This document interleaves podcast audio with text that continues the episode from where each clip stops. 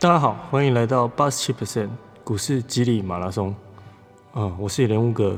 只是一个平凡的上班族。嗯，上有高堂，下有妻儿要养。那在这边这三个主题都是我非常有兴趣的。多人在听这个 podcast 啊，像我一开始就是呃上班的时候，因为开车嘛，嗯，没办法看一些 YouTube 的影片啊。那我就会听听 podcast，看有什么主题。然后因为本身因为对这三个主题很有兴趣，啊，也看了不少有关于这方面的书。那大家可能平常也忙于没有时间看书，所以诶，可以经由我看书的这边会有一些心得，以及我实际上呃实行这个看书的一些理念，然后。操作，譬如说，呃，可能股市操作，或者是，诶，激励的运动方面的，以及马拉松这边所实际去操作的，呃，回复，那大家可以做一个参考。呃，那这边就先来讲股市这个部分。呃，相信大家也知道，最近股市，呃，还算，诶，不能说高点或低点，因为其实从来不要去预设这个股市的高低点，只是相较于。去年来说，哦，现在是已经大概成长了快，应该两倍了吧？去年三月的时候到现在，嘿，已经从八千点到到现在一万六、一万七。那这个部分股市，其实我很早，大概在二十年前就已经有接触股市了，不过那时候就是也没有什么概念，就买了几只股票。呃，我现在印象中是，哎，那时候还有友达之类的，大概五十几块，哎，那现在已经呃，可能嗯，没有没有当初那么那种价位了，啊，那个年代就是买了几只，然后一直放着，也没有特别去做这些，也没有特别想法啦。那放了一阵子之后，哎，好像也没有赚钱，然后就哎，呃，数呃几千块钱这样，好像赔掉，就干脆卖掉了。然后就后来就是走向那个基金，因为基金看在那个时候也是蛮多人在那边做操作的，都就大概十几年前，十一二年前吧，买基金。那基金其实就是也不太知道，就是上上大概看了一些书，上面就写的哎四四三三法则选股，就是选哎可能最前四名啊，什么绩效比较好的啊。现在觉得哎。那个，如果你选到前几名的，刚好都可能是那些基金的高点，因为那时候就是，呃，基金现在印象中大概选了一些什么市市矿啊，还有一些区域型的基金跟科技基金，哦，那好好处是当初基金就是用定期定额，所以你可以平均它的成本，呃，但是哎，坏处就是如果你选到一个它长期是往下的，或者它往向下玩蛮久的，基本上那个就是亏损的状态。所以我记得十几年前那时候买基金买了也是三四只，然后一直让它定期定额扣款。那所以看起来也没有什么特殊的表现。你想要靠这个基金赚很多钱，好像也蛮困难的。因为有一个市况，我记得那时候是算是两三年，它它都是赔钱的状态，就算是定期定额。所以在基金这边，诶，其实我这边切入好像也不是。觉得没有太大的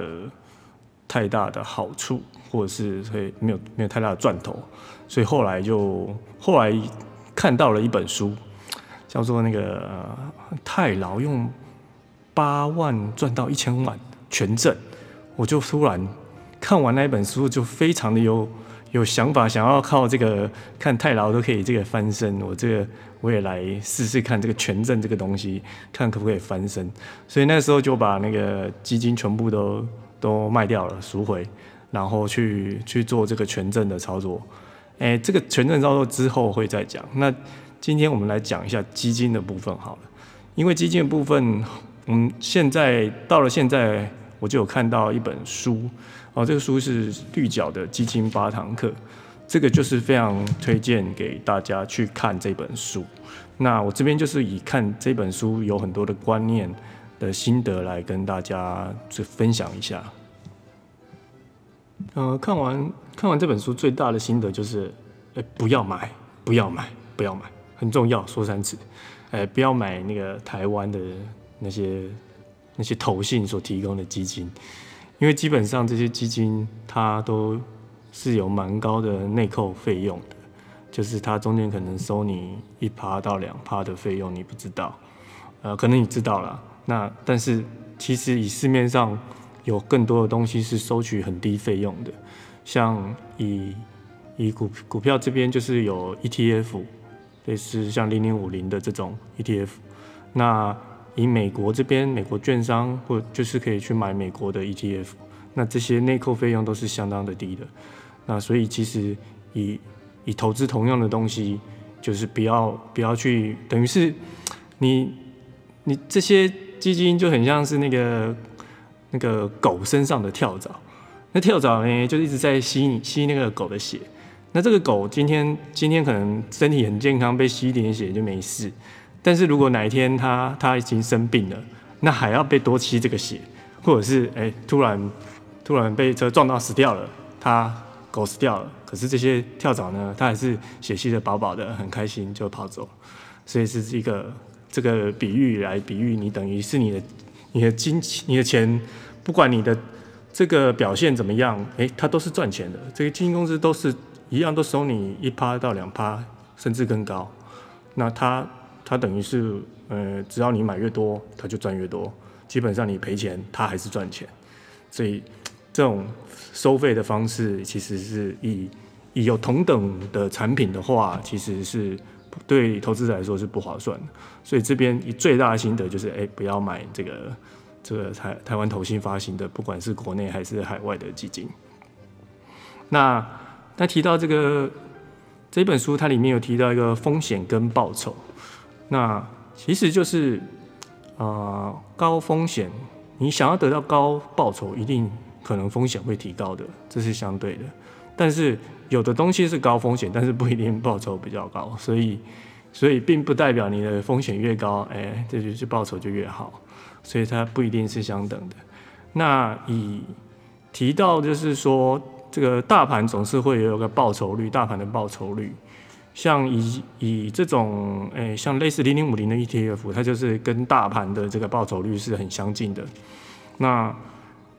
一些股票，因为股票它的波动度比较大，那你这个上上下下的波动度就代表它的风险。诶，譬如说，诶，你这个。就举例很久以前啊，大家最喜欢举 举这个宏达电，因为曾经到到股王嘛，然后后来又跌得很惨。那这个它的它的价位就是风险很高，然后上上下下的，然后呃，甚至它现现在是是回不去的，所以这个长期向下就是相当相当危险的。所以还有以现在来看，就是嗯风险很高，但是报酬可能很高的就是比特币。那哎，现在看来看，其实投资比特币不错的，因为它是长期向上，可是它的波动度实在是太大了，而且哎，你不太确定，像没有人可以确定它到底可以长期向上多久或向下。那再加上比特币，哎，我个人不是很喜欢啊，因为它它它在这个产生的过程会制造很多环境的污染，像那个电就会消耗很大。我有朋友就是，哎，他好像是有在做挖矿。那整个那个机那个机器啊，或者是整个机房就是非常的热，然后会造成地球环境。所以第一，它它是相当投机的，然后那这个风险很高，那报酬很高，但是你也有可能是买到高点，然后你的你的那个风险就非常的大哦。这是一个风险跟报酬，所以以风险跟报酬来看的话呢，呃，会建议就是。是买零零五零 ETF，算是它调整完风险，因为你把风险扣掉之后，它又可以产生正向的报酬，它是相对于非常稳定的一个东西。那但是我个人其实我都有，因为诶，呃，就是全都要，除了 ETF 之外，我觉得个股也可以可以选择的投资一点点，并不是说哦，一定所有的资金就是放在 ETF，因为那就是。有时候你还是会觉得希望有得到一些超额报酬的机会，所以可以以大部分资金放在这种 ETF，因为是比较风险比较低的。然后呢，在部分资金可以做一些个股的分配，这是我个人啊比较喜欢的方式。那刚才也有提到，这本书里面有讲到的内扣费用，就是就是最大的重点了，就是基金台湾的基金内扣都是非常的高的，所以这边就是不太建议，呃，你可以选择其他的方式，譬如说 ETF 或者是呃国外的，呃，像现在也有付委托，可能券商可以付委托去买国外的呃 ETF，那这方面都可以取代现有的这个基金的方式。呃，也可以使用定期定额是是还蛮建议的方式啦，因为从来呃没没有人知道它的高高低点这样子。那以投资时机也是定期定额来解决哦。不过除了定期定额之外呢，我觉得还是可以观察那个整个呃，像我比较偏台湾股市，那台湾就是会有一个周期性啊，譬如说，诶，大约。以观察出来，可能，呃，可能两三年是上涨，那下跌的话呢，观察出来大概是，其实一通常一年就已经跌完了。像像去年的那个 COVID-19 啊，算是跌的比较快，那三个月就跌完了，它根本还不到一年，它就是反转了。所以，呃，除了定期金额外，有时候可以搭配这个周期的观察。那做一些呃低风险的资产配置，那低风险资产配置这这一本书也有提到，那比较偏于像我个人是喜欢就是美国债券啊的 ETF 哦，那因为美国债券等于是你借钱给那个美国政府嘛，然后他付你那些呃利息，那基本上美国政府呃不会倒。所以它的风险是非常低的。那如果是看看投资者的年龄，如果你年纪比较大的，不喜欢这个波动度或者是个股的或者股票的风险太高的话，会把呃大部分的放在一些美国债券。嗯，呃，还有个好处就是，它美美国债券，因为我们算是海外收入。它在那个税负上，就是你在报税的时候，其实是不计入所得的，所以这也是个优势。因为，因为像我那个股股利还蛮多的，那可能可能那个综合所得就被扣蛮多的。那如果是投资一些在这个美国债券的话，海外的话，那这边是不计不课税的，这是一个优势。所以这边也会觉得建议投资者用美国债券的 ETF，但有一些股票。跟债券的话呢，那就会就会有一个做资产配置的动作，因为你的你可以决定你的债券比例占你总资产的可能呃四十 percent 啊，股票是六十，这个完全就是依一个人对风险的承受程度啦。如果你对都你比较喜欢低风险的，那你的债券的比例就把它放高一点。那如果喜欢高报酬，那就是股票的比例放高一点。那啊，有这个股债比例你定好之后呢，啊，其实像这种股市，它上上下下基本上可以做一个叫做再平衡的动作，也就是说，你当股市上涨了嘛，你股票所有的比例已经超过，举例来说，你你是六十 percent 占你的资产，那股票上涨有可能啊，债券是是下跌的，但是这不太一定哦，那但。基本上有可能是这个状况，就是比例还蛮高。股票上涨的时候，债券是下跌；然后债券股票下跌的时候，债券是上涨，所以才会用这两边来做一个平衡的动作。那股票上涨超过六十 percent 的时候呢，这时候你就会考虑卖掉一些股票，让它让它的那个 percentage 诶回到这个六十 percent。那多久做一次，其实都其实差不太多，可能可以。半年或是每季做一次这个动作，那这个就是当你的资产呃其实算蛮完整的，有股跟债的话，那再提到一个很多刚开始投资的时候，嗯其实呃有人现在也还是这样，就是会看着过去的历史做投资。那之前也是我除了操作过那个。权证之外，也操作过期货啊、选择权，这些都是看那些技术指标的。那其实技术指标，诶，看的都是都是已经过去的事情了。你没有办法去做，只是看过去的图去预测，那就有点像看后照镜然后去开车这样子，那是其实是相当的危险的，因为技技术指标纯纯粹是短线使用上，那短线使用上的的之后会看也会介绍一本书叫《华尔街漫步》，这个书就有提到了，其实。股市啊，还有这个指数，或者是都是随机漫步的，它的短线你是没有办法预测的。就像说你找一只，啊，有人做一个实验，那个那个找一个猴子去丢铜板，丢出正反面，那它就可以画出一个 K 线图。那这个 K 线图呢，你拿给那些技术指标看，它就可以看出来哦，这个 K 线感觉是做头啊，还是底，之后要上涨。可是，哎，后来发现这个是猴子，猴子丢铜板出来的的一个图，是是 对他们来说其实是，所以看图其实是没什么用的啦。然后以技术指标，也也个人是觉得不太有用。但是如果你真的是想做一些短线的操作的话，会用会用会用停损或者是停利这种方式。但是以长期来看，停损停利也是没有太大用处的。那所以其实不太建议做一些短线的操作，尽量是把时间放长，才会胜率比较高。那当然很多人还是觉得，诶，喜欢做一些当冲啊，或者是短线的。那也会看到哦，有人在这上面有可能多少把把二十万变成变成五百万这种的。那这就是落到叫做可能幸存者偏差了，因为大部分做张通其实可能真正赚钱的可能不到十趴的人，那那当当那些人说出来的都是他赚钱的时候，那他没有赚钱或者是他赔钱的时候，他可能就不会提出来，或者是你可以看到那些书啊，或者是投顾老师都是秀他们赚钱的资料，那赔钱的时候都不会讲。对啊，如果真的嗯这么好赚，像这些课程跟投顾书，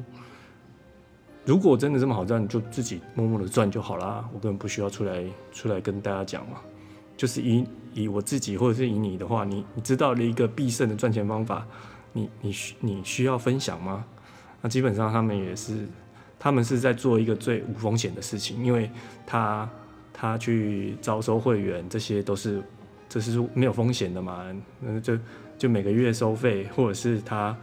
你你加入他的会员，他他有钱，这个是对他来说是最低的啊。自己所以因为自己操作风险高啊，你又不没办法预测。可是我去收会员，这个是一定会有的收入。那等于是说他用他的他的本业是那个收会员，然后去去带带大家带进带出。所以专注在本业是蛮重要。诶，这个就讲到这本书有一个有个重点，就是投资投资自己啊，才是最重要的。像像我本身也是啊，就是本业先要先要稳固，有固定的收入，然后呢，诶，再投资自己。那投资自己其实最简单的方法就是多看一些书，因为其实书有很多大家的知识，像我本身也是。之前都没有在看看什么书，那后来是因为就是，诶，大概七六七年前对于那个投资投资股市真的很有兴趣，那可是一开始都赚不了钱，然后还赔钱，赔蛮多的，然后后来就觉得是该看一点书，可是你不一定刚好就看到 那个呃真的是有用的书。我是一开始看了很多诶技术指标的书啊，或者是怎么教你看 K 线啊这种，但后来一直看一直看看看，再看到一些诶真的有基础观念的，像以这本绿角的基金巴朗克，它就是蛮多那个基础的观念，那这个就是不错的书，所以所以推荐这投资人先投资自己，第一就是你要有本业收入，第二。哎，你可以花时间投资自己看书。那当然，刚才一开始有提到嘛，可能大家没有时间去看那个书啊。哎，那就是听听我的 podcast，我已经把看书的一个那个心得分享了，而且我实际也操作给各位看了。就是在基金上，可能你要慢慢慢慢买啊，是是是比较困难的，而且你本身那个它又中间又有内扣，所以哎，还不如选择刚才提到的，譬如说做一些。ETF 跟个股加上呃美债的一些资产配置，可能对于对于整个投资的表现会比较好一点。哦，还有一种就是比这种基金呃投信贩卖的基金还要更邪恶的一种东西，叫做我个人认为是投资型保单。那基本上投资型保单它就是包了很多的这种主动式的基金，那那就是人寿公司它要收一层手手续费，还有那基金公司本身又有手续费跟内扣，所以这等于是刚才举过的例子，狗身上的跳蚤，那投资型保单就是有两只跳蚤在吸血，所以基本上如果要做这个保险动作的话，就是把它分开，不要。不要购买这种投资型的保单，基本上就是被剥了两层皮，那其实是相当不划算的。那今天刚好看到一个新闻，是那个，哎，新日本的新环节一已经出嫁嫁出去了。那有很多那个网络上的乡民就会提到说，啊，要放空任天堂。那个人觉得这还蛮有趣的，因为。其实这等于是根据情绪或或者是那个时事来判断这个买卖啊。那说实在的，跟技术分析其实也差不多，个人觉得没什么差别。那好像好像也可以，啊 但是短线上其实真的是是是很容易很容易赔钱的啦，因为你根本不知道这个上上下下。那你去放空那个那囊，可能它就是把你嘎到天上去这样子，所以。这是听到这个新闻上还蛮有趣的一个地方。那今天节目就到这里。那喜欢这个节目的朋友们，可以麻烦五星吹捧，那留言，然后到 Q&A，我可以回答大家的问题。